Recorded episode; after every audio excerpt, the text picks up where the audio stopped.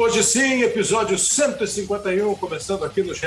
Globo e no seu tocador favorito de podcasts. Eu queria, é, de saída, agradecer muito todos vocês que participaram pelo Twitter, pela página do Twitter que a gente tem, é, fazendo as perguntas no programa da semana passada, que marcou o episódio 150 e, por coincidência, entrou no ar um dia depois do famoso Hoje Sim, Hoje Não, lá no Grande Prêmio da Áustria de 2002. É, conversando aqui com o Léo Bianchi, com o Pedro Suaide, eles procuraram atender ao máximo todos vocês que escreveram. Às vezes faltou um nome ou outro, mas quero agradecer mesmo de coração. O Bruno, que falou aqui de novo do óleo Romarinho para contar a história, eu contei, o Caio que não bate na minha perna, eu não tinha olhado o Romarinho até hoje. É, o Felipe faz uma pergunta interessante aqui, como é que foi é, em 92? Primeiro ele fala da Copa, né, da primeira, que é uma maravilha, e que em 92 eu comecei a fazer Fórmula 1, o Galvão tinha saído da Globo, e eu não causei o impacto esperado. É verdade, aprendi mesmo, aprendi que você acha que está quase pronto, você tem certeza que está pronto, e às vezes você ainda não está pronto. Talvez 20 e tantos anos depois, 30 anos depois, você continue sem estar devidamente pronto. Mas, enfim, quero agradecer demais a todos vocês, o Rafael aqui, o Rafa. Alguém já entrou em contato para criticar ou agradecer? Assim, diretamente não, diretamente não. Ele falou também que a derrota, aquela derrota do Barrichello foi uma das mais, é, um dos momentos mais terríveis dele como torcedor. E assim, muitos, o Ricardo R9 falando aqui, oh, esse podcast é um vício, obrigado, vício, vício do bom, vício do bem, muito obrigado mesmo. A mesma coisa, o Diego que participou, enfim, todos vocês que participaram e fizeram é, com a gente aqui o podcast, mandando as suas ideias, mandando os seus comentários, as suas sugestões. O Alan agora quer que a gente faça um com os ouvintes é, fazendo a condução do podcast. A se pensar, nós outro dia fizemos um que foi bacana. O Mansur participou com a gente, Carlos Eduardo Mansur, é, conversando com os, os, os, ouvintes naquele momento, eles propuseram os temas, né, e alguns deles participaram, gravado ao vivo. O Leonardo Luz também é um fiel ouvinte, o Alex, o Vilmar, todo o pessoal. O Vilmar ainda fala dos dois últimos, aquele da Champions, da Liga dos Campeões, e também esse 150. Muito obrigado, o Alex Freire. Agora só falta o Kleber ter uma rede social para a gente interagir. Estamos maturando a ideia, meu caro Alex, há uns 148 anos nós estamos maturando essa ideia. Um dia ela fica madura, cai da árvore, tal qual a maçã que inspirou Isaac Newton na teoria é, da na teoria da como é que chama a teoria, meu Deus? Eu ia falar relatividade, mas não. É da gravidade, da teoria da gravidade, e ninguém soprou. O Urso está dizendo que gostou. Enfim, quero agradecer demais a todos vocês, Marcelo, Douglas, o Nicolas, todo mundo que participou, o Alexandre Lemos, que é um fiel é, ou um fiel telespectador da programação do Sport TV, do Seleção Sport TV, e também participa aqui com a gente mandando as suas mensagens. Bom, tem uma música que ela é dos anos 70, mais ou menos. Era é tema de uma novela. É, agora já estou começando o episódio dessa semana. A novela chamava Feijão Maravilha e a música de abertura era cantada, é cantada pelas Frenéticas, uma música do Gonzaguinha, Luiz Gonzaga Júnior, e a música começava assim: Dez entre dez brasileiros preferem feijão. Eu pensei nessa música porque eu tenho a impressão que hoje ainda 10 entre 10 torcedores, é, profissionais do futebol, entre nós mesmos, jornalistas, analistas, eu acho que 10 entre 10 de nós dirão, caso perguntados fossem, que os três melhores times do Brasil continuam sendo Atlético, Palmeiras e Flamengo. Eles estão jogando o melhor futebol? Algum deles está na frente dos outros? eu posso adiantar aqui dizendo que hoje eu vejo o time do Palmeiras num momento um, um degrauzinho acima do Atlético e do Flamengo. Vejo o Atlético na natural passagem de uma temporada vencedora para outra. Eu sei, a temporada já está indo para seis meses, mas aquele vacilo meio, meio normal, meio natural, que acontece de vez em quando, mas é um time muito forte. O Flamengo, o Flamengo é um mistério, né? O Flamengo foi uma avalanche em 2019. É, o Flamengo repetiu em 2020 o título brasileiro, o Flamengo chegou em 2021 à final da Libertadores, mas o Flamengo é, parece sofrer de uma eterna abstinência do treinador, que fez o trabalho em 2019, tanto assim que já passaram, depois do Jorge, o Domenech Torren, o Rogério Ceni, o Renato Gaúcho, Agora está o Paulo Souza, e essa semana que a gente está gravando, apesar de uma vitória sossegada na Libertadores, o Flamengo fica envolvido num verdadeiro maremoto por causa de entrevista, declaração, o técnico dizendo que o Diego Alves não podia jogar, mas alguém disse que o Diego Alves tentou forçar a escalação. Enfim. Nós vamos conversar nesse podcast sobre Palmeiras, Atlético e Flamengo. Vamos procurar tirar dos nossos convidados o máximo que eles tiverem sobre esses times, as avaliações que eles fazem. E, claro, ao longo do, do programa, quem, quem pode ameaçar né? a liderança do Campeonato Brasileiro nesse momento é do Corinthians, é, o Flamengo, o Atlético tá chegou, o Flamengo e o Palmeiras ainda estão mais lá atrás. Qual é o momento? O futebol brasileiro nunca foi é, marcado por um domínio muito grande de uma mesma equipe. Houve, naturalmente houve, o Santos do Pelé, mas nós estamos falando de anos 60. No mais, foram assim domínios de três, no máximo quatro temporadas. Você não vê um time dez vezes campeão, como você vê a Juventus na Itália, como você vê o Bayern de Munique na Alemanha, como você vê recentemente, tirando o ano passado, o Paris Saint-Germain na França e em outros países. Isso é muito difícil. Você não vê um domínio de Real e Barcelona de dois times brasileiros por aqui. Ou eu estou voando. Hoje, esse domínio vai ser muito mais acentuado. Para conversar sobre esse assunto, nós temos o Carlos Eduardo Lino, que nos dá o prazer de participar aqui com a gente.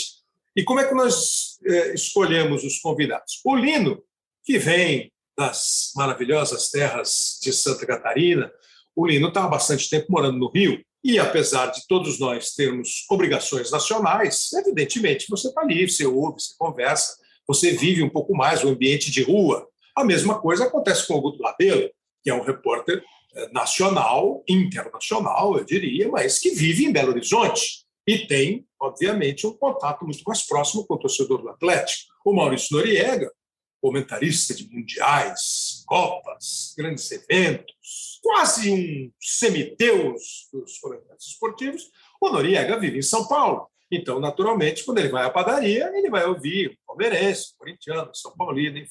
É com eles que nós vamos conversar. E vamos ter também registros dos profissionais que cobrem para o GE, para o Globo, o dia a dia dos clubes. Lino, eu queria começar com você. Primeiro eu vou fazer a pergunta do feijão. Né? Se 10 entre 10 brasileiros preferem feijão, você acha que 10 entre 10 brasileiros dizem que Palmeiras, Flamengo e Atlético são os três principais times do Brasil hoje, Lino? Tudo bem, Kleber? Um abraço. Já deixo um abraço para o Guto, para o Noriega e, e, e, eu refletindo sobre essa tua pergunta aí, acho que dá para a gente pensar um pouquinho mais, né? Porque não é só feijão que, que enche a barriga do brasileiro e não, não é só um jeito de, de, de ver futebol que a gente tem no país. E, e acho que se você procurar em especial aí entre o feijão com arroz do Flamengo, a massa do Palmeiras e quem sabe o tropeiro do Atlético, você vai achar estilos diferentes e jeito diferente, jeitos diferentes de jogar, o que deixa mais encantador ainda o futebol brasileiro, né? Eu acho o Flamengo o melhor ataque do Brasil ainda, disparado pelo talento dos jogadores que ele tem, mas acho o Palmeiras o mais equilibrado de todos. O Atlético tem uma, um, um elenco qualificado e pode ser que consiga, através desse acerto, né? de time ainda alcançar os outros dois, eu ainda coloco Flamengo e Palmeiras um pouquinho acima, mas o Palmeiras uh, no degrau superior ao Flamengo pelo acerto, pela combinação Isso. time, treinador, elenco e uma coisa que hoje o Atlético tem menos que o Palmeiras e o Flamengo tem menos que os outros dois. A confiança do consumidor, a confiança do torcedor. O torcedor do Flamengo está muito desconfiado, cara. Você fala nas ruas, e foi isso que você perguntou, o que, que você ouve por aí, você fala nas ruas com as pessoas aqui no Rio de Janeiro, você vê o torcedor do Flamengo descrente. Com esse treinador não vai, com Paulo Souza, o jogador está muito mole, os caras não se acertam. Então, o, o, torcedor do Flamengo, eu diria que dos três, desses três que você citou, é o mais pessimista, sabe, Kleber? Mas, mas você, no, no, na tua visão, você já pôs o Palmeiras e o Flamengo um pouquinho acima, o Atlético é, meio degrau, mas para você são os três principais times do Brasil. Aí não há muita dúvida. São, são. Num, num campeonato de ponto, pontos corridos, eles vão se ver confrontados por situações diversas, né? É, o internacional pode te desequilibrar, a gente sabe que pode, sim, O Atlético Paranaense tem uma boa equipe, é capaz disso. O Bragantino é outro time legal também no campeonato, difícil de você bater. O São Paulo tem um acerto de time também que pode desequilibrar campeonatos? Pode.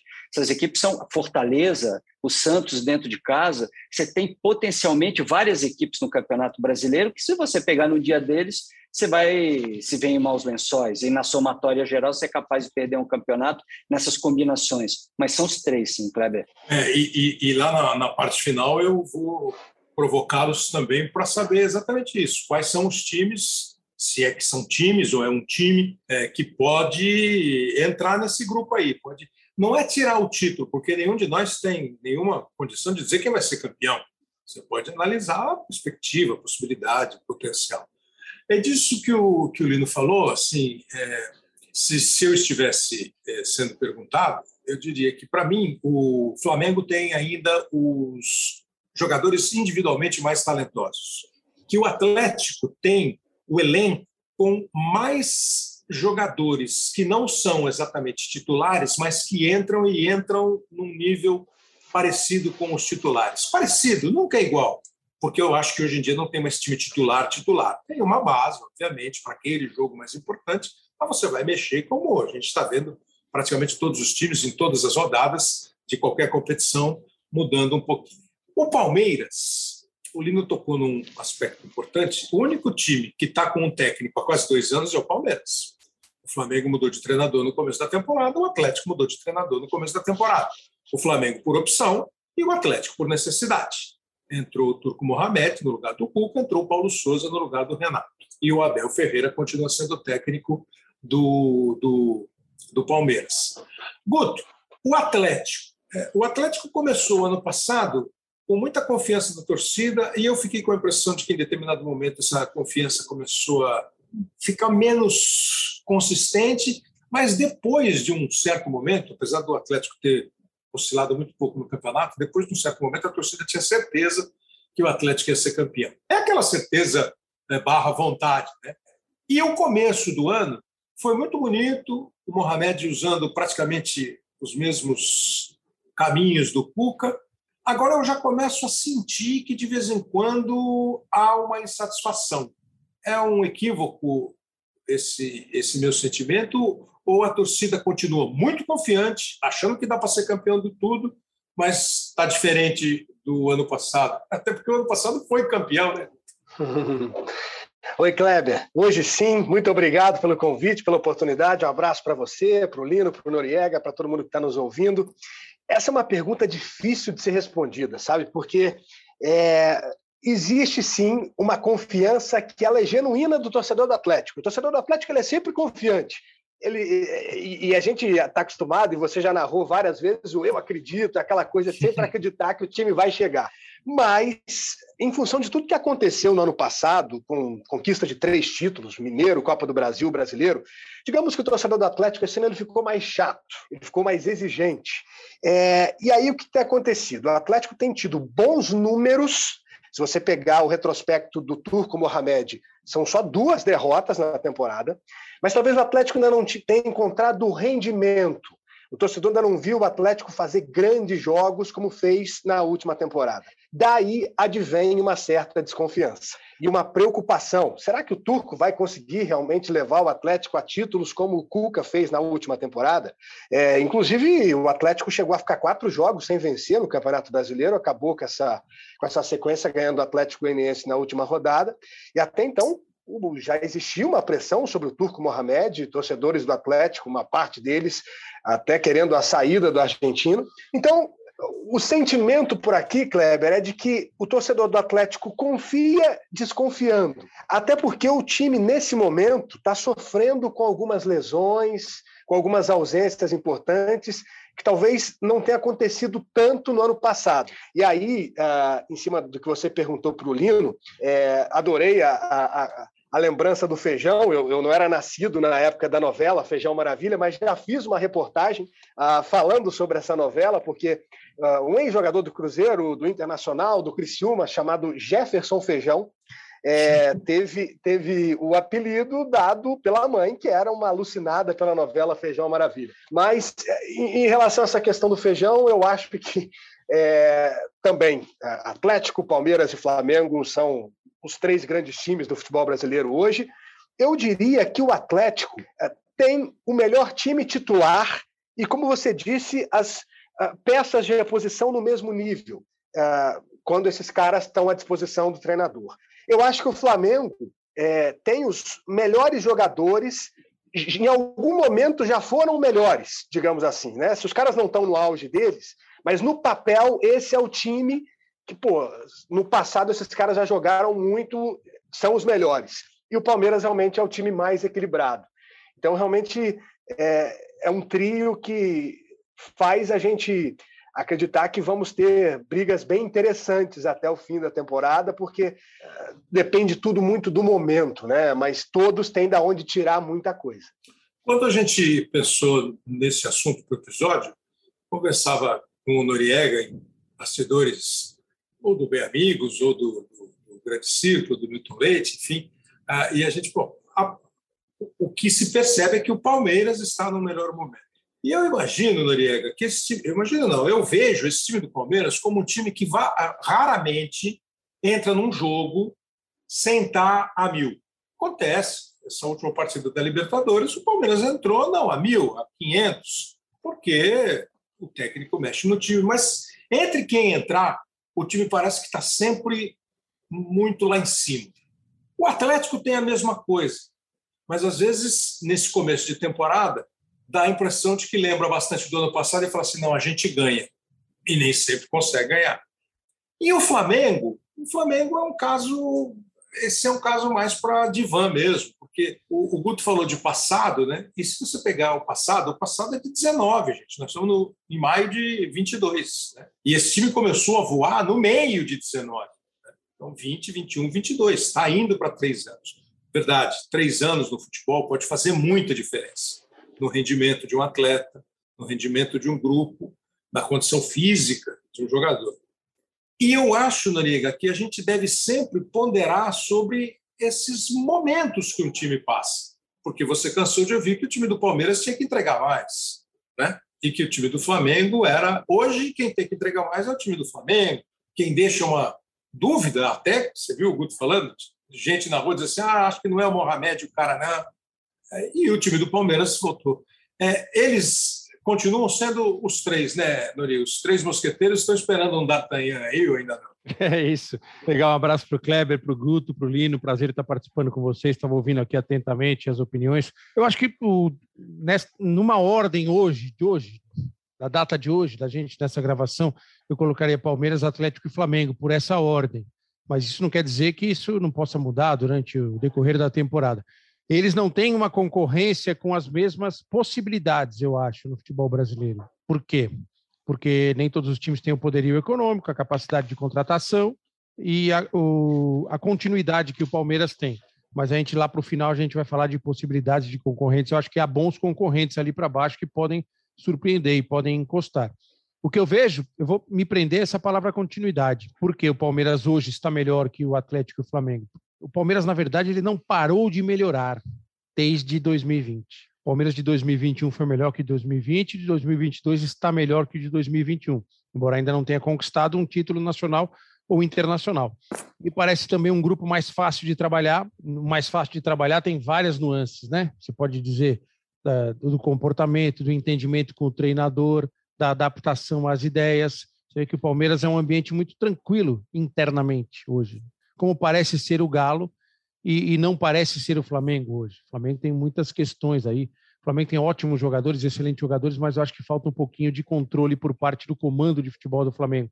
O Flamengo é muito aberto, né? Um Big Brother, é uma, é uma DR cotidiana.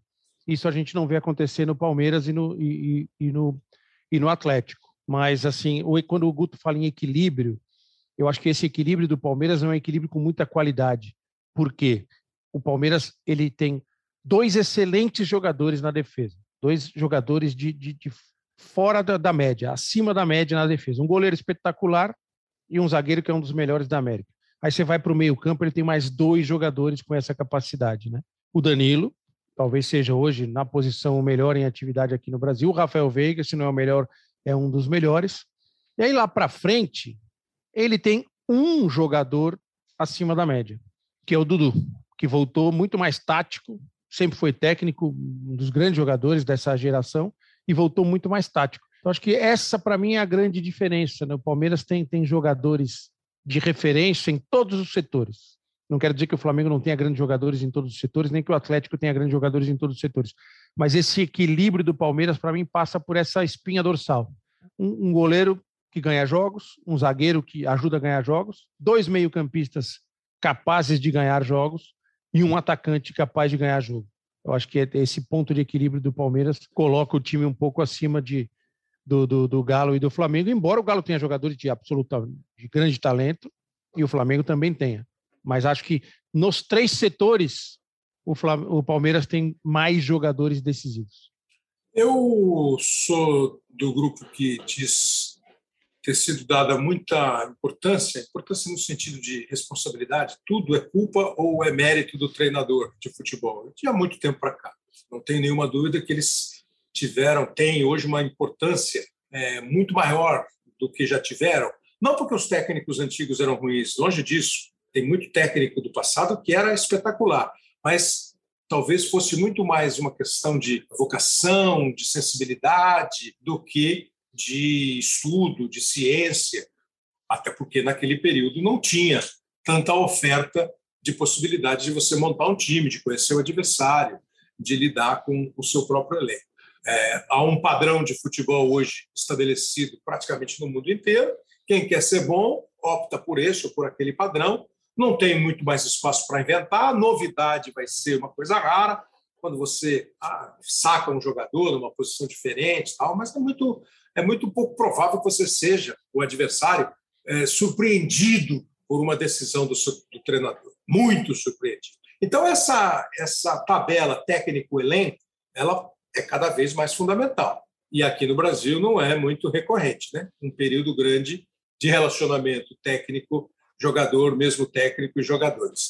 Por isso que eu acho que a maior conexão hoje, a melhor conexão hoje é a do Palmeiras com o Abel. Não poderia ser do Paulo Souza e do Turco Mohamed pelo período que eles estão aí, indo para cinco meses.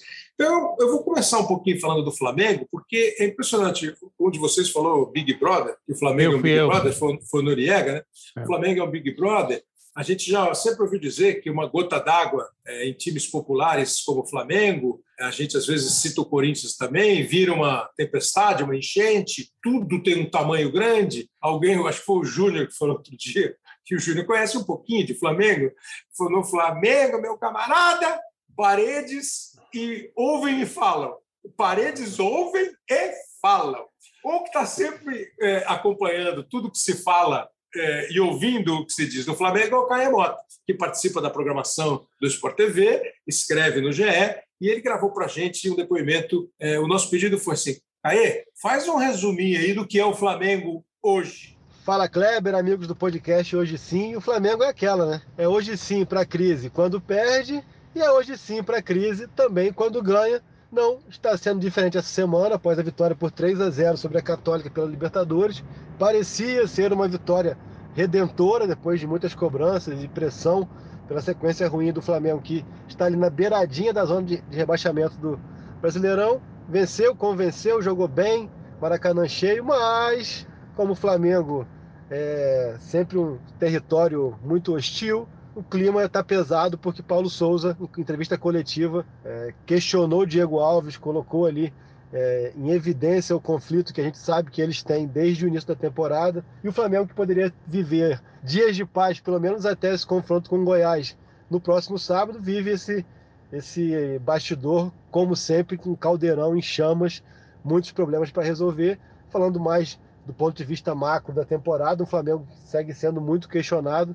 Até aqui na temporada são três vice-campeonatos: vice da Supercopa, vice da Taça Guanabara, vice do Carioca. Aquela expectativa sempre muito positiva do torcedor não está sendo cumprida, até por isso as cobranças e a pressão é muito grande em cima, não só do Paulo Souza, acaba que sempre o técnico acaba sendo a, é, é a vítima, né, é a parte mais fraca, é, o elo mais fraco de todo todo esse problema, só que dessa vez o Flamengo muito questionamento sim em cima do Paulo Souza, mas também muitas cobranças em cima de Rodolfo Landim, de Marcos Braz, de Bruno Spindel, do departamento médico, enfim, o Flamengo que chega agora é, quase que a metade da temporada, com muito mais problemas para resolver do que soluções apresentadas, vive-se aquela, aquela é, enfim, aquele lugar comum de um dos melhores elencos da América, um dos melhores elencos do Brasil, mas há muito questionamento sobre performance e resultado.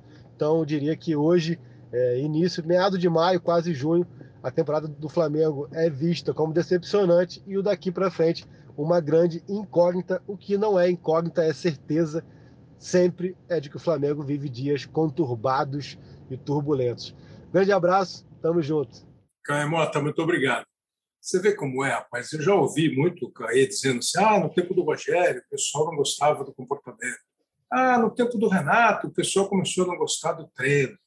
E ele faz uma frase final: é, hoje o Flamengo tem mais dúvidas do que solução. O Flamengo não conseguiu, em cinco meses de temporada, melhorar o seu desempenho. Pressão sobre o Paulo Souza. Esse caso, é, claro, você pode estar ouvindo, esse caso é, explodiu na quinta-feira, quarta, na verdade, terça-feira depois do jogo, né? na quarta e na quinta repercussão, reunião, conversa, e você vai, quando você estiver ouvindo esse episódio aqui, provavelmente você já vai ter ouvido outras explicações, outros esclarecimentos, alguém dizendo que foi mal compreendido, ou você vai ver os dois ficando de mal, ou você vai ver os dois abraçados, dizendo que está tudo bem. Lino, tem algum significado é, esse, esse caso especificamente? Nem para a gente é, entrar absolutamente no caso, por causa disso que eu estou dizendo, né? o caso pode daqui a pouco ter uma. A gente está gravando aqui seis e meia da tarde, daqui a pouco acontece outra coisa. De repente você vai começar a ouvir o podcast e, e já mudou tudo no Flamengo, enfim. Mas tem algum significado de que há uh, uma, um, um comando dividido, um pouco comando, muito comando, muito chefe, muito. Tem alguma, algum significado, Lino? Ou é mal entendido, ou está faltando porque, assim, não parece meio maluco que um time viva, de repente, uma situação como essa, como se não ganhasse um campeonato há uma década? O Kleber, é, eu acho que decifrar o Flamengo, o cara que conseguir fazer isso, ou vai ficar rico ou vai ter enlouquecido um pouquinho antes de revelar os segredos dele, porque o Flamengo tem todo tipo de problema que se imaginar, da política local, da política intramuros do clube, passando pela política municipal até a política nacional. O Flamengo tem problemas de relacionamento entre jogadores, dirigentes, e se você for conversar com torcedores hoje, nem eles conseguem se entender, porque uns querem a saída do Paulo Souza, outros não querem, e eu estou falando de torcedor também que forma opinião, que está em rede social. E é difícil. Outro dia, o professor Mário Celso Cortella, né? Estava falando sobre a tendência. Eu tava, peguei no, na rede social um depoimento dele e, e guardei isso, associei muito ao Flamengo. Tendência que todos nós temos de, em momentos de dificuldade, tentar voltar mentalmente ou até fisicamente para o momento ou para os lugares onde a gente foi feliz. Nós somos nostálgicos por natureza, né? E o torcedor do Flamengo parece que não conseguiu sair daquele 2019. E não só o torcedor, os dirigentes, os jogadores. E aí, cada vez que alguém tenta apresentar alguma coisa diferente do que a gente viu em 2019, principalmente porque do meio-campo para frente a partir do, do, do, Arrascaeta, do Everton Ribeiro, do Bruno Henrique, do Gabigol, né, contando o quarteto, o time é o mesmo, você acha que o rendimento tem que ser o mesmo daquela época. Os caras têm que jogar do jeito que eles jogavam naquela época e o tempo está passando. E é difícil de você reproduzir o que fez o Jorge Jesus. O próprio Jorge Jesus teria que reformular o Flamengo. Então, cara, explicar o Flamengo é muito difícil. Eu, 15 anos atrás, quando cheguei aqui ao Rio, a primeira sensação que eu tive quando, quando tentei traçar cenário né, dos clubes foi de que o Flamengo é muito público.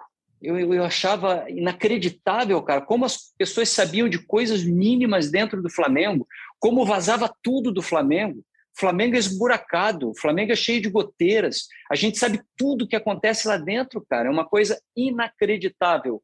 O Flamengo é um clube sem segredos. E aí deixa expostos todos os problemas que ele tem, que talvez não sejam diferentes dos problemas de outros clubes até. Mas no Flamengo eles ganham uma dimensão absurda, Cleber.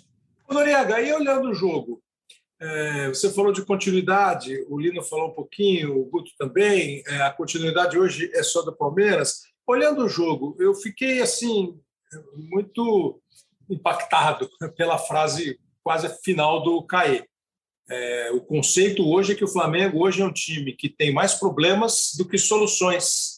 É assim que o comentarista Maurício Noriega vê o Flamengo jogar? Eu acho que o Flamengo tem ótimas soluções, mas tem problemas graves. Ele tem as soluções ali do meio para frente do talento que o Lino já destacou, jogadores que a qualquer momento têm condição de ganhar um jogo, um passe espetacular do Arrascaeta, uma arrancada de um Bruno Henrique, os gols do, do, do Gabriel, tudo isso, um Everton Ribeiro também, uma chegada à frente jogada de bola parada com o Ilharão. O time é muito forte. Só que o, o Flamengo, para ganhar um jogo, ele se expõe demais. Ele se abre demais, coisa que o Palmeiras, por exemplo, não faz. Coisa que o Atlético. Você está falando do campo, né? Campo. Do campo, tá só de campo. Time, time, time montado em campo, com comportamento em campo. Comportamento em campo. Nada.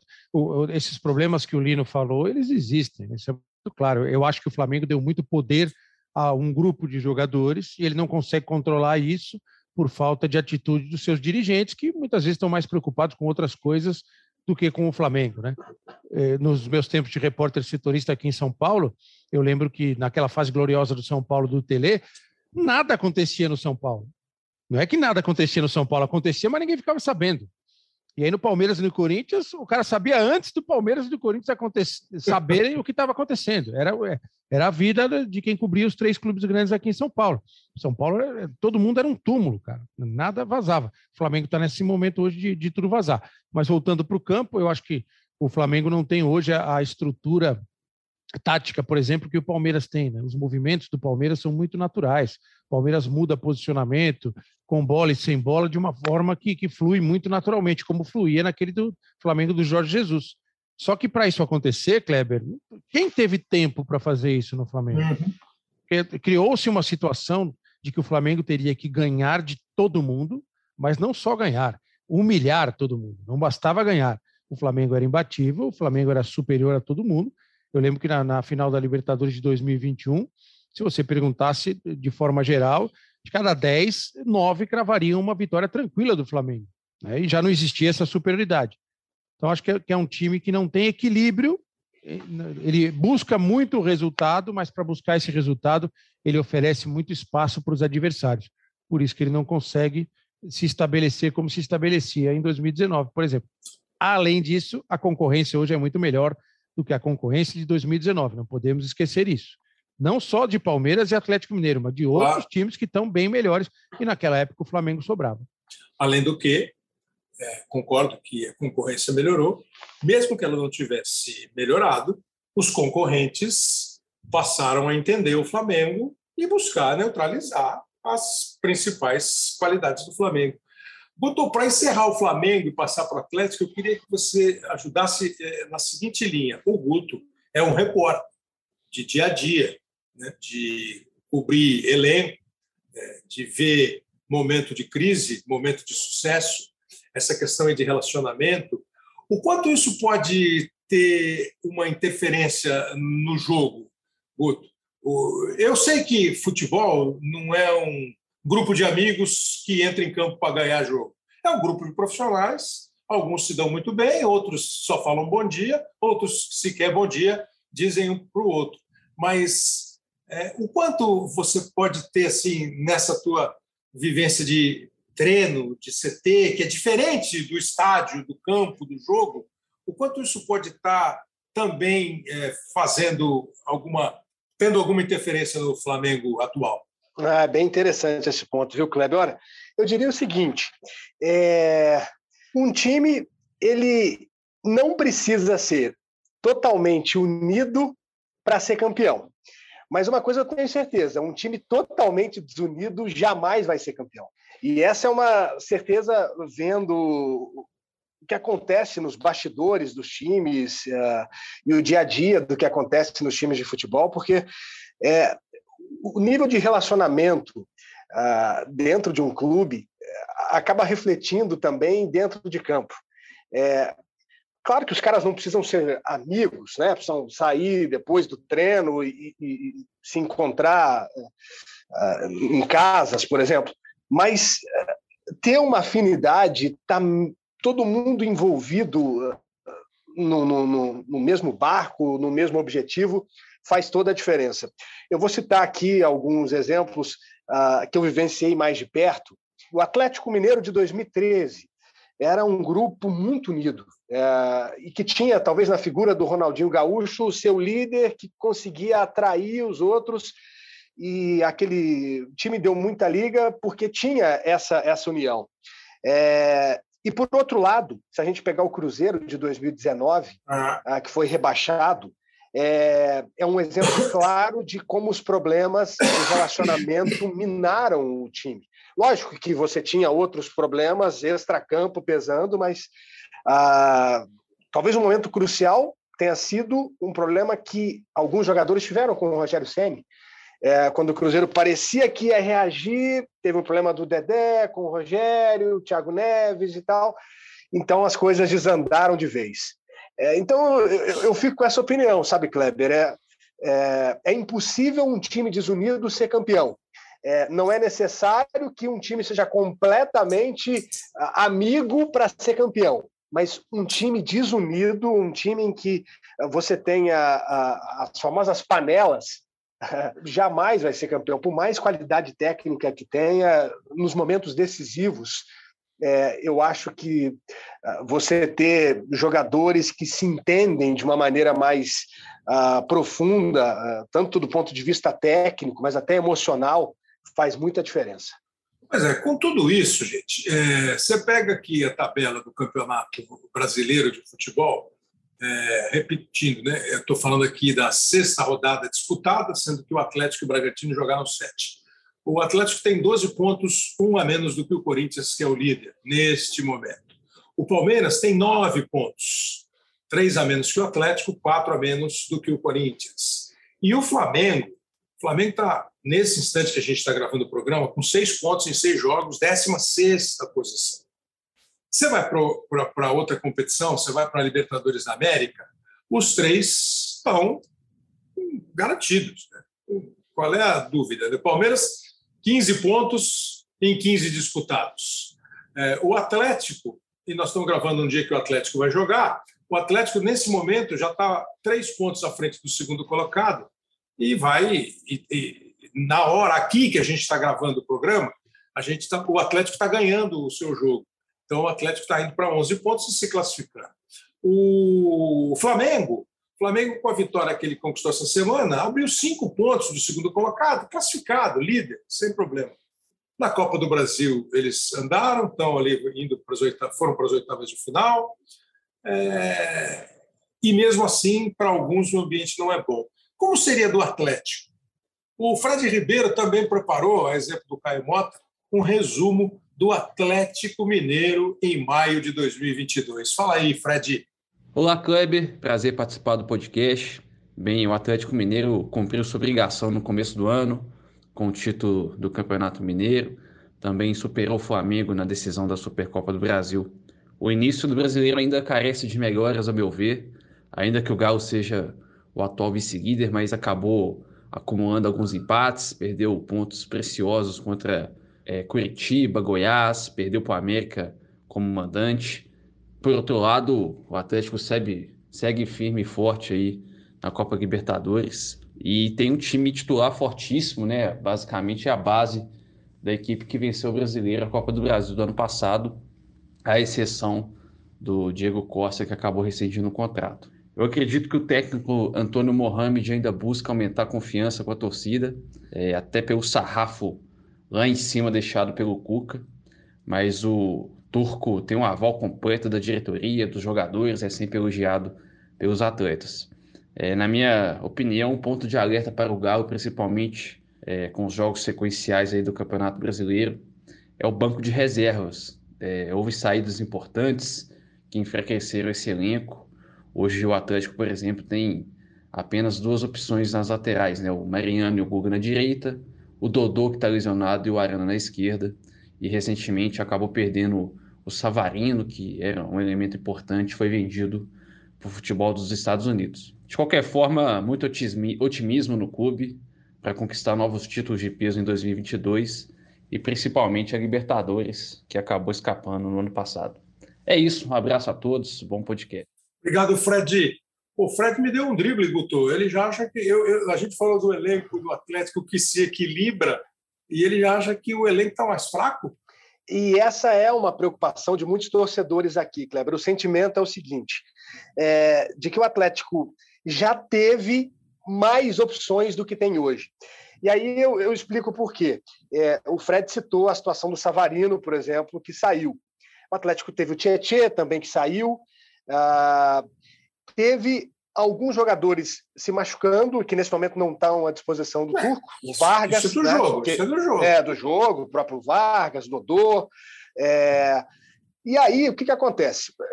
Nesse momento em que a gente está gravando, o Atlético está jogando né, pela Libertadores. E aí, as opções ofensivas do Atlético, só para vocês terem uma noção, são o Rubens, que é um garoto, que esse ano está ganhando mais opções, mais, mais uh, chances. O Caleb, que já no ano passado entrava com uma certa frequência, mas é um garoto também. O Fábio Gomes, um atacante que começou no Ituano, foi para os Estados Unidos. E o Savinho, que é um garoto aí de 18 anos, que pintou muito bem, mas ainda não conseguiu se firmar, já está até vendido. Então, esse é o sentimento do torcedor do Atlético, assim, sabe, Kleber? Que ah, nesse momento o Atlético está com muitos problemas e está com dificuldade de ter um banco à altura como tinha no passado. Então, digamos que esse é um, um, um essa é uma preocupação de momento para o torcedor do Atlético. E como você disse, eu acho que daqui a pouco pode não ser mais. O Vargas uhum. volta, o Dodô volta, o Keno, que está machucado, volta também, então você já passa a ter mais opções ali na frente. É, o Pavon vai chegar, o argentino do Boca Juniors, já está contratado pelo Atlético, está esperando o, contrato com Boca finalizar para então ser uh, oficializado aqui e, e, reforçar o Atlético a partir de julho. Passa a ser uma opção interessante também do meio para frente. Então, esse talvez seja um problema de momento. E aí, talvez, uh, pulando para um outro ponto de atenção para o torcedor do Atlético, é a busca de uma identidade nova com o turco. O Atlético do Cuca era um time muito vertical, quer dizer, era um time é, que sabia o que queria, era um time que buscava, é, retomava a bola, já partia rapidamente para o ataque, buscava o gol. É uma característica do Cuca como treinador. E o Turco já deixou o Atlético um time um pouquinho diferente, é um time que gosta um pouquinho mais da bola. Se a gente pegar todos os jogos do Atlético nesse ano, o Atlético teve mais posse que o adversário. Então, o Atlético já não é mais aquele time tão agressivo como era no passado, é, e até talvez por isso o Nath Fernandes esteja aparecendo mais, né? seja um dos grandes jogadores do Atlético na temporada, que é um cara que pensa o jogo, cadencia mais, mudou um pouco a forma de jogar. Então, eu diria que o Atlético, talvez para voltar a ser o time do ano passado, ele precisa encontrar uma identidade e, e, e encontrar um melhor rendimento nessa nova identidade com o Turco, e ter as melhores peças à disposição novamente, que é um problema de todos os times, né? Numa temporada longa como essa, todo mundo vai sofrer. E talvez o Atlético tenha que se adequar melhor a essas perdas importantes, porque, sem dúvida nenhuma, um dos segredos do Atlético do ano passado foi o banco poderoso que ele tinha. Né? Vou botar aqui alguns, alguns ingredientes, Noriega e Lino, e eu queria que vocês é, fizessem aquela. botassem o um molhinho na receita aí de vocês. Por exemplo, entre é, discursos, explicações e, às vezes, desculpas das, das equipes, né? treinador, jogador, direção, entre anseios e ansiedades do torcedor, e entre as nossas próprias análises, é, de às vezes pegar um recorte assim, em uma semana que três se machucam e esquecer que daqui a 15 dias os três vão estar de volta, é, eu às vezes tenho a impressão de que a gente bota tudo numa panela, já que eu falei em ingrediente, e mistura tudo sem separar direito, sabe, o sabor, sem separar é, como gostam os refinados, é, você fazer a harmonização é, do prato. Acho que às vezes a gente mistura tudo e às vezes salga demais, tira o tempero, deixa sem gosto ou deixa forte demais. É uma precipitação, é o, é o futebol brasileiro, é, é o equívoco. E aí eu queria também que vocês. O outro aspecto é essa que o Guto falou. Claro que o Atlético vai precisar de uma identidade nova de treinador, na medida em que dê ao Mohamed tempo para trabalhar. Porque o Cuca ficou um ano, né? o Cuca voltou e ficou um ano, com uma história já no Atlético, e foi embora porque ele quis, porque ele precisou. E o, e o Mohamed foi elogiado porque ele chegou e não inventou moda, mas ele mesmo, num bem amigo, falou assim: ó, daqui a pouco eu vou ter alguma coisinha minha, vai mudar alguma coisinha e tal. Ei, Lino, a gente é muito apressado, a gente faz receita sem experimentar o prato, e o Mohamed é, já dá para ser devidamente avaliado? A gente quer fazer feijoada em 10 minutos, né? A gente acha que você fazer um prato né, mais elaborado, você vai fazer da noite para o dia. Não faz, cara, não faz, leva tempo. E se a gente não der o tempo para esses caras trabalharem, a gente não pode exigir deles muito mais do que um arrozinho com ovo. É aquilo ali que dá para fazer. E é o que estão entregando no futebol brasileiro, cara. E o torcedor engole isso, porque é o que tem Mas esse, o Galo entrega arroz com ovo, ou se entrega. Pô, é aquele ovo caipira, bonito. Eu acho que o Mohamed está entregando uma comida requentada, cara. Ele está pegando o que o Cuca fazia e está tentando colocar aquilo ali dentro de campo sem desagradar ninguém. Essa preocupação dele em não desagradar a torcida do Galo, jogadores, uma consciência de time que se criou ano passado, está tirando a personalidade do time, porque você não repete o que o outro chefe fez, o que o outro treinador fez. Você precisa, mesmo correndo o risco de errar, implementar seus métodos, sua identidade, dar sua cara para o time. Isso está demorando muito para acontecer no Atlético. E coisas que eram virtuosas no time estão se perdendo. O Alan e o Jair faziam a melhor combinação de volantes do Brasil. Hoje eles estão tendo dificuldades. O Alan já não é tecnicamente o jogador que a gente via no ano passado, é um cara que é, joga mais, a gente sabe que joga mais. O Nacho voltou bem porque fez pré-temporada, mas será que segura um ano inteiro, uma temporada inteira? As revisões de elenco têm que chegar logo para o Atlético. A dependência do Hulk ela é absurda. O time desmonta dentro de campo, você vê buracos dentro do time do Atlético que você não via antes. Bola bate e volta, quando você vê, está todo mundo disperso, desarmado, passando de linha de bola e tomando contra-ataque. Então, é um time que perdeu a identidade. E isso é, é visível. E ou reconstrói uma nova ou consolida alguma coisa, porque o Galo está no meio do caminho. É lamentável ver um time com o nível do Atlético concedendo os espaços que ele dá hoje em dia para adversários fracos, claro. O Noriega, eu queria que você falasse sobre o que eu te falei da pressa, o, o, o Mohamed, e assim, agora o Lino foi muito mais assim, direto e reto quando ele falou lá no começo que o Palmeiras e o Flamengo estão acima, com todos os, os problemas, eh, a ebulição do Flamengo, e agora ele explica o que ele vê do Atlético em campo. E eu entendi que o Lino está vendo uma coisa muito diferente, não para o mais bonito, do que do ano passado, Lino. É, eu, eu, penso um pouquinho como o Guto em relação às mudanças que estão sendo feitas. Me parece que no ano passado o Atlético, com aquele sucesso todo muito merecido, ele não girava em torno do Nacho. E agora o Turco Mohamed quer fazer o Atlético girar em torno do Nacho, uma ideia de jogo um pouquinho diferente. Os treinadores argentinos têm muito isso, de ter um jogador de, de meio campo que seja uma espécie de, de ritmista, de maestro, não necessariamente um 10, mas muitas vezes um 8, né? um cara que, que faz o time funcionar. Essa mudança eu vejo ela acontecer no Atlético, não vejo o Atlético tão vulnerável como o Lino vê, são, são opiniões, são versões de jogo. Claro. E assim, eu, eu vejo, eu, eu procuro ver o futebol de uma forma mais total, né? Eu não quero ver o futebol pelo olhar do treinador, que é um, nem pelo olhar do jogador, que é outro. O jogador vê o futebol de uma forma diferente da do treinador. Por isso que tem grandes jogadores que não são grandes treinadores e jogadores médios que se transformam em jogadores espetaculares. São formas diferentes de ver o jogo, de ver o futebol. A gente é um pouco comentarista de obra pronta, porque a gente comenta o jogo. Acho que essa é a nossa função. A gente não comenta o dia a dia, a semana, os problemas do treinador, os problemas do jogador. E como comentaristas, a gente quer sempre comentar o melhor jogo possível. Às vezes a gente fica meio ácido, né? E traz essas, às vezes, essas ponderações. Olha, muitas ponderações que eu vejo hoje de vários colegas, né, jornalistas e jogadores, olha, não dá para o cara jogar 100%, jogar a mil na quarta e no domingo, tendo que viajar toda hora, sem tempo para descansar e tempo para treinar. Eu acho que essa é uma observação que a gente tem feito hoje. Eu procuro ver o, futebol muito pela questão de você vai a um clássico, por exemplo, você vê aquele estádio lotado, aquela expectativa toda, e a entrega do jogo é meio frustrante eu saio frustrado também, porque eu queria poder comentar um jogo melhor, poder falar outras coisas. Né? Imagino que o Kleber pode, que gostaria de sempre de ir ao jogo e narrar vários gols. Um 0 a 0 é frustrante, embora às vezes um 0 a 0 possa ser um jogo legal. Então, eu vejo no caso do Atlético uma transformação que está começando a acontecer por parte de um treinador que tem as suas ideias. O Atlético era um time que, com o Cuca mesmo, naquele jeito que a gente brincava de Cuca Ball, Ele às vezes se expunha para caramba para ganhar os jogos, porque ele se atirava para cima dos adversários, por ter muita qualidade vencia.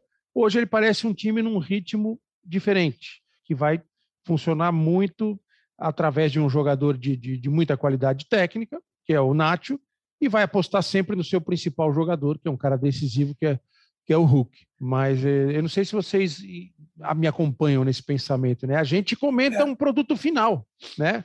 Eu não gosto de, de, de, ver o futebol só pelos olhos do treinador, né? A gente brinca muito ah, dos termos técnicos que hoje são usados aqui, dos cursos dos treinadores portugueses, porque na Argentina eles usam outros termos porque foram outros treinadores que deram os cursos tal. Eu gosto de ver um produto, um produto acabado e tento, da minha forma, como eu leio o jogo, passar a minha visão do, do, do, do que, eu, do que eu vejo do, do jogo eu não vejo o Atlético tão, tão vulnerável como o Lino vê. Eu vejo o Atlético num, num momento de, de transformação para um outro estilo de jogo, como o Palmeiras fez com o Abel.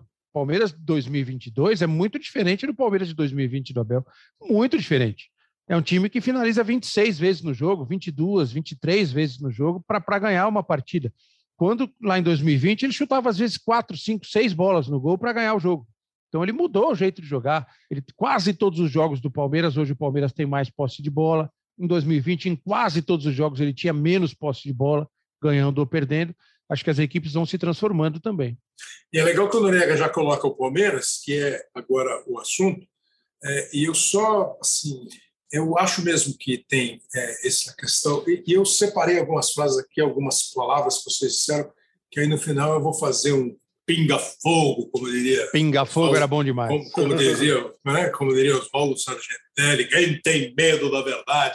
Mas, é, é, e eu, eu tenho aqui para mim também que uma coisa que é está dentro do futebol e a gente pode fingir que não existe, mas para mim existe, é um determinado momento que você passa. Você ganha um campeonato, você começa o outro, você fica um pouco assim, mais aliviado, menos tenso, menos uma palavra muito utilizada hoje, menos focado. Você tem uma autoconfiança que às vezes te atrapalha de achar que você vai ganhar o jogo a qualquer momento e não ganha. Você tem um adversário que te manja muito mais e que está muito mais ligado em você. Isso eu acho que aconteceu um pouco. Ah, o apetite do time, do jogador, eh, também faz parte. Isso aconteceu com o Flamengo, aconteceu com o Atlético, em proporções diferentes, aconteceu menos com o Palmeiras. Essa é, introdução que o Noriega faz do Palmeiras, já mostrando que o Palmeiras melhorou de um ano para o outro com o Abel, dos, das críticas que eu me lembro de eu fazer programa com o Lino e a gente trocar essa ideia, não, o Palmeiras precisa entregar mais, não, mas o Palmeiras está entregando. Hoje você começa a ver um Palmeiras que entrega mais. O Lino que disse que o Atlético está entregando menos do que entregava. Então, assim, eu acho que tem muito da, do conhecimento e de um profissional, que me parece ser o caso do Abel, que eu nunca conversei com ele, de ir entendendo cada vez mais o tipo de jogador que ele tem, o tipo de adversário que ele enfrenta, como ele monta o time dele para enfrentar o adversário e tem obtido sucesso. O Felipe Zito, Felipe Zito não é diminutivo de Felipe, é o Felipe Zito. O Zito, ele, eu acho que ele está no momento mais sossegado de trazer um panorama de um time, né, Felipe? Fala Kleber, um abraço para você e para todo mundo ligado aí no podcast. A situação do Palmeiras nesta temporada acho que é muito reflexo dos anos anteriores, né? O Palmeiras tem uma segurança muito forte e a, e a maior prova disso é a campanha na Libertadores. Claro, sim, que é um grupo fácil, mas o Palmeiras também tem sobrado, tem feito esse grupo ficar ainda mais fácil, com um aproveitamento de 100%, 15 pontos em 5 jogos, é, possibilidade de bater o recorde da melhor campanha da história da Libertadores, já bateu o recorde, é, já igualou o recorde do River Plate como o melhor ataque da fase de grupos. Então o Palmeiras tem um ambiente muito tranquilo. É claro que é sempre destacando as campanhas recentes que o Palmeiras teve na, na Libertadores e nas outras competições, né?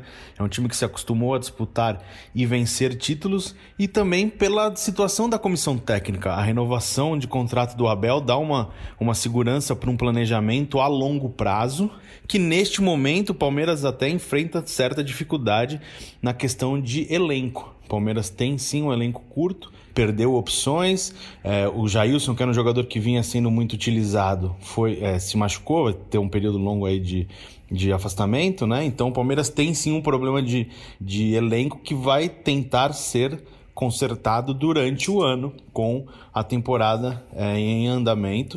O Palmeiras já anunciou a contratação do Merentiel, que é um, um uruguaio atacante que pode fazer essa função aí de centroavante, que é algo pedido já pela comissão técnica do Abel há duas temporadas.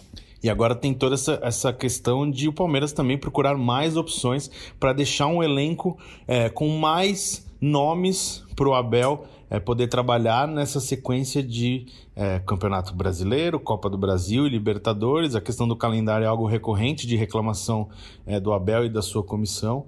Então o Palmeiras avalia que tem que ter mais opções experientes para mesclar justamente com essas garotadas que está subindo, que é uma realidade do Palmeiras aproveitar esse jovem já desde 2020, mas tem essa, essa necessidade de balancear mais o elenco para talvez brigar né, nas três competições, senão em algum momento o Palmeiras vai ter que é, priorizar um mata-mata, que é uma proximidade de título maior, lembrando que o Palmeiras é, caiu, né, é, não começou bem o Campeonato Brasileiro, então tem que fazer uma campanha de recuperação é, nos pontos corridos e o mata-mata, por enquanto, está é, tá sobrando. Mas para isso precisa de ajustes durante o ano. E acho que essa chegada do, do primeiro reforço, que é o uruguaio, e a possibilidade de mais contratações deve equilibrar mais o elenco do Palmeiras. Obrigado, Zito. Felipe Zito trazendo o ambiente do Palmeiras. E claramente você percebeu que são três ambientes diferentes, mas os três é, com percepção do repórter de querer alguma coisa a mais, de acertar um detalhe ou outro. Lino, é, o Palmeiras está entregando mais do que entregava para o, o cliente Carlos Eduardo Lino? Muito, muito mais. Porque se o Atlético estagnou, e essa é a minha visão, tentando encontrar o jogo do Cuca e está brigando ainda com conceitos, se o Flamengo retrocedeu, e é uma realidade clara, né? A gente vê o time do Flamengo muito diferente do, do potencial que aquela equipe ele tem. O Palmeiras não para de evoluir, isso é que é legal. A gente questionava muito o Palmeiras ainda no ano passado, mesmo com todas as conquistas, né? Todos nós querendo ver mais desse time do Palmeiras, querendo ver variações, querendo ver um time mais presente no, no campo do adversário, com, com a bola, criando mais oportunidades, é, é, sendo mais protagonista né, e reagindo menos às situações, o Palmeiras foi evoluindo. O Abel identificou tudo isso, o elenco do Palmeiras foi assimilando novas ideias, ele conseguiu acomodar uma ideia original e, a partir dessa, é, foi multiplicando né, as ideias dentro do time. Hoje ele tem domínio emocional, não só sobre o time, né? sobre torcida, sobre tudo. Ele domina o discurso o, o, Abel ele conseguiu de certa forma é, é, controlar tudo que esteja em torno do Palmeiras. É, é, incrível o trabalho que ele faz, cara. Acho que o que ele tem que, passa, passa, de mais difícil e passa basicamente assim num tripé assim, né? É, diretoria com estrutura, treinador, elenco, Tudo. melhorar, piorar, precisa mais. Passa basicamente por essa relação Abel-elenco, ou você dividiria de, de qual maneira? Ah, eu acho que passa por tudo, é tudo muito equilibrado. A condição financeira, a estrutura para você dar condições operacionais a quem trabalha e ambiente, principalmente ambiente. O Abel é um construtor de ambientes, mas eu acho que ele vai ter uma grande dificuldade em breve, e isso o Palmeiras já está visualizando no horizonte, que é a renovação natural do elenco. Primeiro, porque você vai ah. perder jogadores. Daqui a pouco o Danilo vai sair, o Scarpa tem aspirações de sair, o Veiga tem aspirações de sair. Vários desses jogadores vão querer algo novo na carreira também. E, e você administrar sucesso aliado a processos de renovação, esse no horizonte é o grande desafio para esse processo de evolução do Palmeiras. Que é uma coisa interessante, e eu gostaria até de saber do Guto, a visão dele do Palmeiras, porque em determinado momento, né, Guto? Acho que até o ano passado, mesmo com o Palmeiras sendo bicampeão da Libertadores, no nosso dia a dia aqui a gente falava de Atlético Flamengo e Palmeiras. Atlético Flamengo e Palmeiras. Hoje a gente fala Palmeiras, Atlético e Flamengo. E isso que o Lino falou, que é uma ciência do, do, do futebol, né?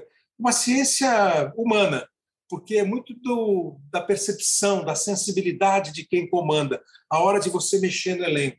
E quietinho, o Palmeiras deixou Jailson ir para o América, deixou o William e o Felipe Melo irem para o Fluminense. Se você for, você deixou o Alain ir para Cuiabá, emprestou o Renan para o Bragantino, enfim. Como é que você, que não é do dia a dia de São Paulo, mas fica vendo, observando, lendo. Como é que você sente esse Palmeiras hoje? É bem legal, Kleber, isso que você citou. É, eu vi uma entrevista do Abel Ferreira e ele comentou que de um ano para outro ele entende que é necessária uma oxigenação no elenco, mesmo vencendo. E ele de fato fez isso no Palmeiras, né? É, você citou alguns jogadores que saíram do clube e, e para a chegada de outros com claro. muito apetite e para mudar um pouco também a forma de jogar. Então é, é, bem típico do Abel, ele tem muito essa noção de que para seguir vencendo não basta seguir com os mesmos caras, ele precisa oxigenar o grupo, ele precisa criar novas maneiras de jogar.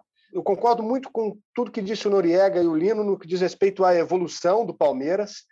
É, eu, eu, queria fazer até uma brincadeira, assim, é, se a gente colocasse o Palmeiras de hoje uh, ah, para jogar contra o Atlético Mineiro na Libertadores do ano passado, quando eles se enfrentaram, eu tenho certeza que os confrontos seriam bem diferentes. Porque no Mineirão, por exemplo, o Palmeiras classificou com méritos, dentro de uma proposta de jogo, de se defender e, e conseguiu, por uma bola, numa falha do Nathan Silva, se classificar.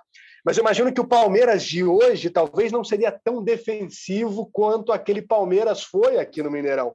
Porque o Palmeiras hoje tem mais recursos, é um time que agride mais, é um time que consegue uh, criar mais estratégias de acordo com a realidade do jogo. Então, por isso que eu também vejo os Palmeiras hoje mais equilibrado, o Palmeiras uh, com mais repertório, é, e que segue realmente a, a, visão de um comandante que tem domínio completo da situação e tem uma noção muito interessante de que para se formar grupos vencedores você tem que dar uma oxigenada. É, eu acho super interessante, Iraniga, como você abriu, eu queria que você fechasse o Palmeiras, se você tiver mais alguma coisa a, a, a acrescentar. E uma outra parada, né? É, eu torço mesmo para que nós tenhamos no futebol brasileiro mais trabalhos como o Oswaldo Brandão fez no Palmeiras, como o Rubens Minelli fez no Internacional. Eu não vou nem falar do Lula no Santos, lá nos anos 60, que o cara ficar quase 10 anos no time. Ou como o Klopp está fazendo no Liverpool, como o Guardiola faz no City. Aí, um ou vinte, dois ou mil, se estivermos com mil ou vinte, se eles falaram, Pô, mas os resultados saíram, mas tem grana. Tal.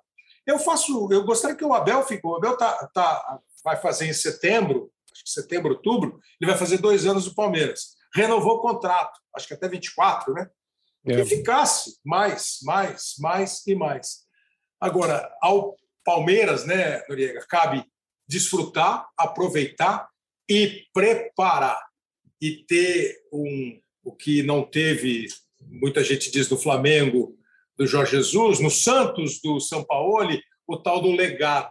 Isso. É, eu queria que você acrescentasse para encerrar o Palmeiras, que aí eu vou fazer só as provocações aqui para vocês, como diria Antônio Bujanra e Marcelo Tass.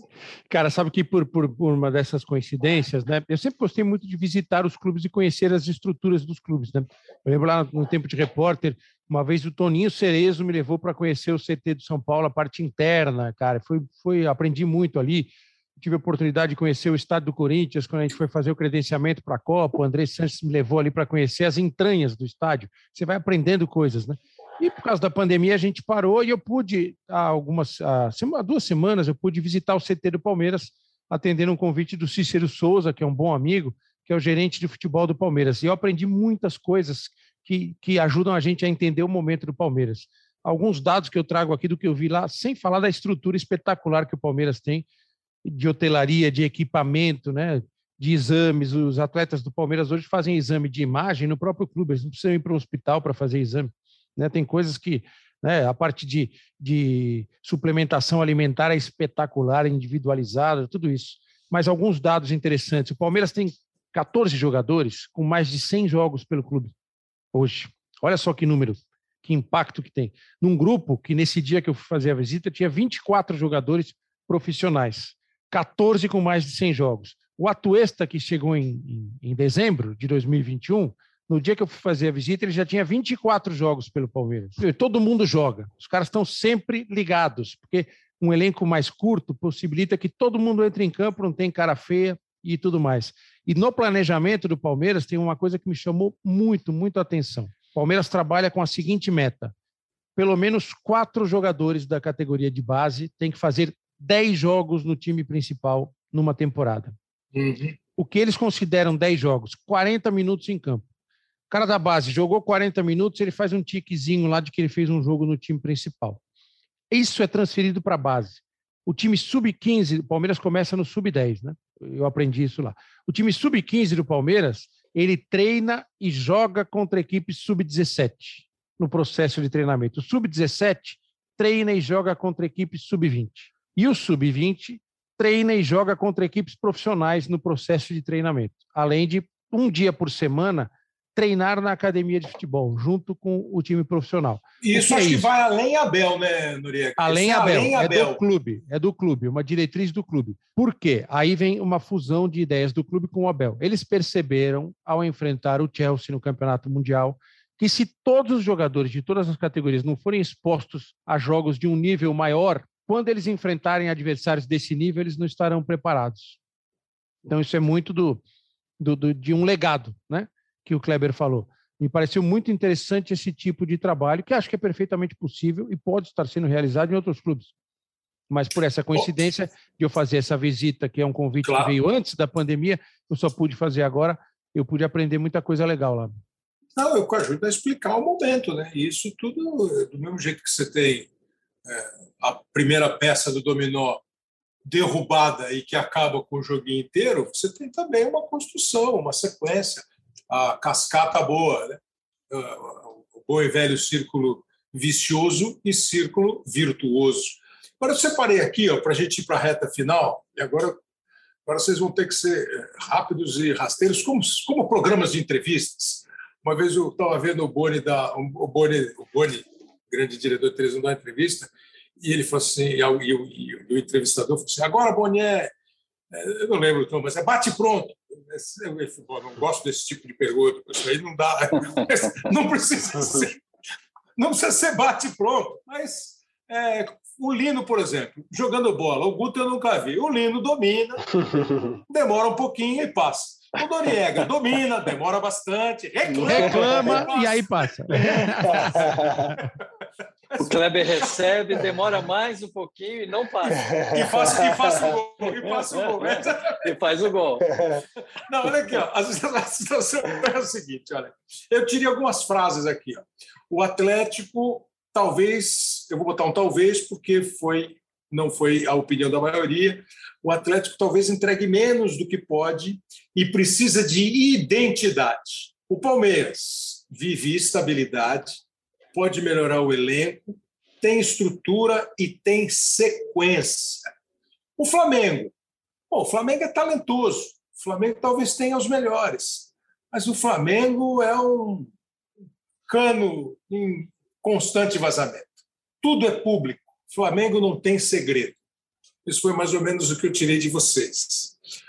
Mas a minha pergunta para vocês é a seguinte: esses três, essa tem que ser objetivo. Carlos Eduardo Lino, Palmeiras, Flamengo e Atlético são ainda, com alguma vantagem, os três melhores times do Brasil. E nesse instante, agora é nesse instante, quem é um, quem é o dois, quem é o três?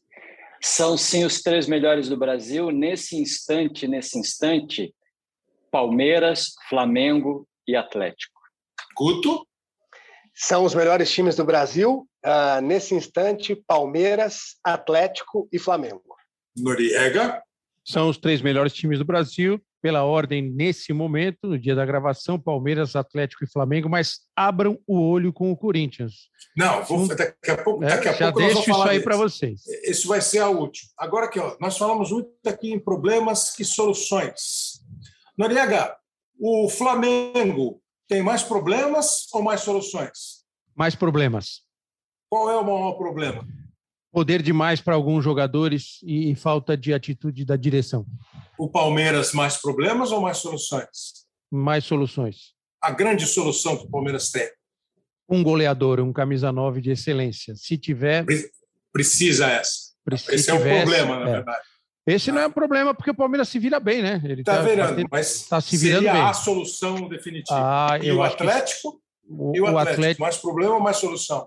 O Atlético está num equilíbrio entre problemas e soluções. Eu acho que o Atlético é? tem as soluções. ele tem as soluções no elenco. Elas precisam começar a funcionar dentro dessa mudança de ideia de jogo. E para você, Guto, o Flamengo tem mais problemas ou mais soluções? Nesse momento, mais problemas, Kleber. Saberia dizer qual é o maior deles ou qual seria a solução? Eu acho que o maior problema do Flamengo hoje é, seria ficar preso ao passado. Acreditar uhum. que é, o que foi vivenciado no passado pode ser repetido agora. Uhum. É, acho que as coisas mudaram bastante. Com ou sem Jorge Jesus. É. É, e o Palmeiras, o Palmeiras mais problema ou mais solução? Acho que o Palmeiras mais soluções, mais soluções. Porque um você técnico algum, conhece Você bem. vê algum problema? Não? O, que, não, não, não precisa nem pensar muito. Tipo assim, não, não vejo agora. Não, sim, eu diria que talvez o problema, a falta de um, de um homem gol, digamos assim. Talvez o, hum. e é algo que a torcida do Palmeiras recente, como o Noriega disse, o Palmeiras encontra soluções para isso. Mas o Palmeiras tivesse um cara eh, mais homem gol, mais decisivo, talvez seria ainda mais forte do que já é. E o Atlético? O Atlético também mais, vejo. Mais problema ou mais solução? mais soluções. É, também acho que o Atlético tem dentro do seu elenco as soluções. É, tem se dito muito por aqui que o, o crescimento do Nacho representou o enfraquecimento do Zaratio. É, o Nacho cresceu, o Zaratio enfraqueceu. É, mas eu acho que o Atlético pode chegar num acordo, uh, no, no, numa harmonia entre essas peças dentro de um esquema novo. Então, acho que o Atlético tem mais soluções do que problemas. Neste caso, Nacho e Zaratio, como diz a poesia, é mais uma rima, mas não uma solução. ô, ô, Carlos Eduardo Lino, eu quero que você queria começar pelo Atlético. O Atlético tem mais é. problema ou mais solução? Tem mais soluções, sim, sem dúvida nenhuma. O problema Técnicas, você acha que é um pouco de identidade e a solução é a técnica? Eu acho que o problema do Atlético é arranjo de jogo, é identidade, é construção de algo que o tempo pode tá. trazer, né? E, e, algum, e algo também de reforma de elenco que é natural que o Atlético faça agora. A, a gente está antecipando muita coisa que pode ser cobrada da gente lá no final da temporada, né? porque os times vão mudar muito, cara, vão mudar muito. É, o Palmeiras, mais vê algum problema ou são só soluções? só soluções, o problema que eu vejo é administrar sucesso. E isso não é pequeno, não. É muito difícil se administrar sucesso, cara. Isso te cria várias armadilhas. Né? É, tá, tá conseguindo e muito bem. Isso cria várias armadilhas, mas você vê muito no discurso do Abel o esforço que ele faz para proteger os jogadores, para proteger o trabalho, para blindar, porque se deixar escapar da mão, não segura mais. Quem usou o Flamengo é um constante vazamento, é tudo público, é sem segredo, foi você o Flamengo hoje é mais tem mais problemas do que soluções? Tem muito mais problemas e o maior problema do Flamengo é a falta de comando.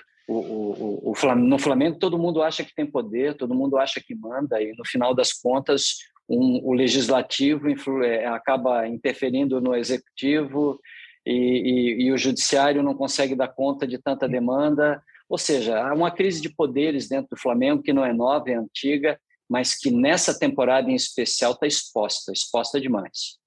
E é claro, gente, que tudo que a gente está dizendo, o Lino falou isso, pode cobrar, a gente pode ser cobrado daqui a duas semanas por causa dessa conversa, porque exatamente essa é a onda do futebol. Porque o Pepe Guardiola ganha, ganha, chega perto de título da Liga, mas não conquista, mas já conquistou, e aí um dia o cara fala que ele inventou, trocou mal e a culpa é dele. Porque o jogador que dá um drible, dois dribles, três dribles e entra, ou não entra de bola e tudo porque teve humildade em gol, no outro dia ele perde um pênalti e a culpa é dele.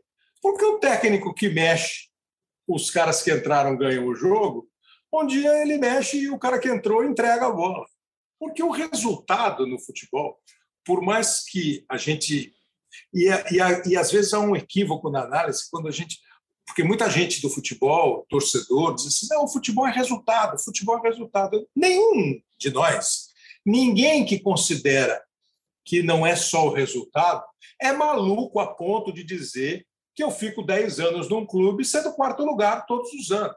A não ser que eu trabalhe num clube de médio para baixo. Todo mundo sabe que o resultado é importante. O que talvez seja mais do que tempo passado do, futebol brasileiro, do futebol de uma maneira geral, é discutir como você chega ao resultado, como você obtém o resultado, como é que você escolhe o resultado. Se você está chegando perto de um resultado, se você está melhorando de um ano para o outro para o resultado. Então, claro que tudo isso pode sair no, no vento. Tem ventado muito esses dias, de repente o vento passa e leva.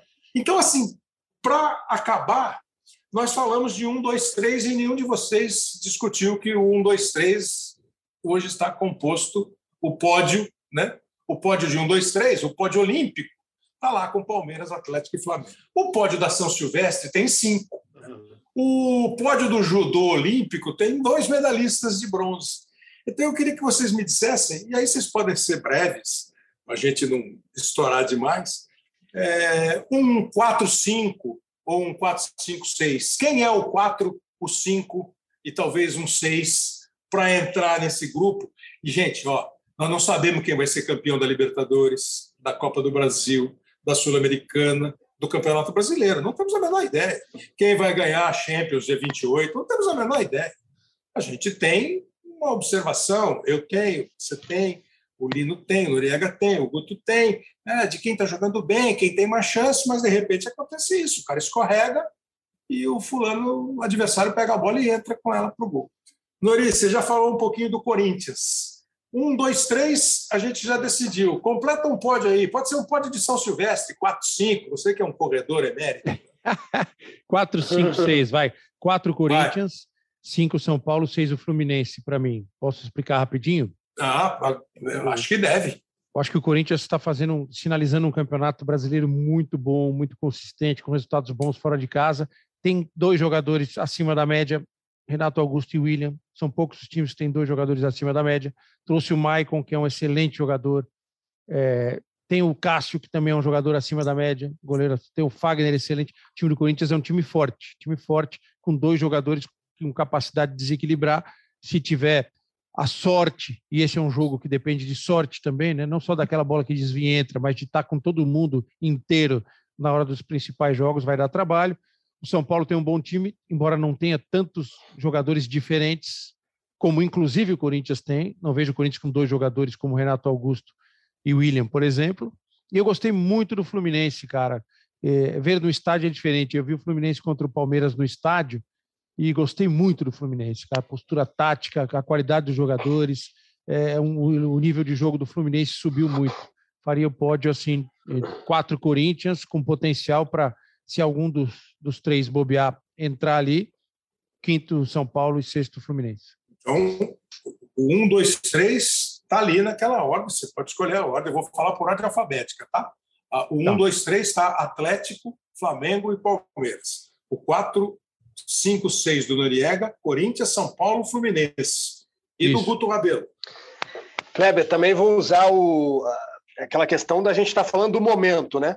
Então, Nossa. no momento, hoje, o, o Corinthians é o meu quarto, com potencial para chegar entre os cinco também, é, entre, entre os três. É, por tudo que o Noriega falou em relação a, a, jogadores diferentes, o Corinthians tem um elenco hoje um pouco mais recheado também do que teve em outros momentos. Uh, o Vitor Pereira já tem mais opções, já consegue rodar mais o grupo, isso tem sido importante.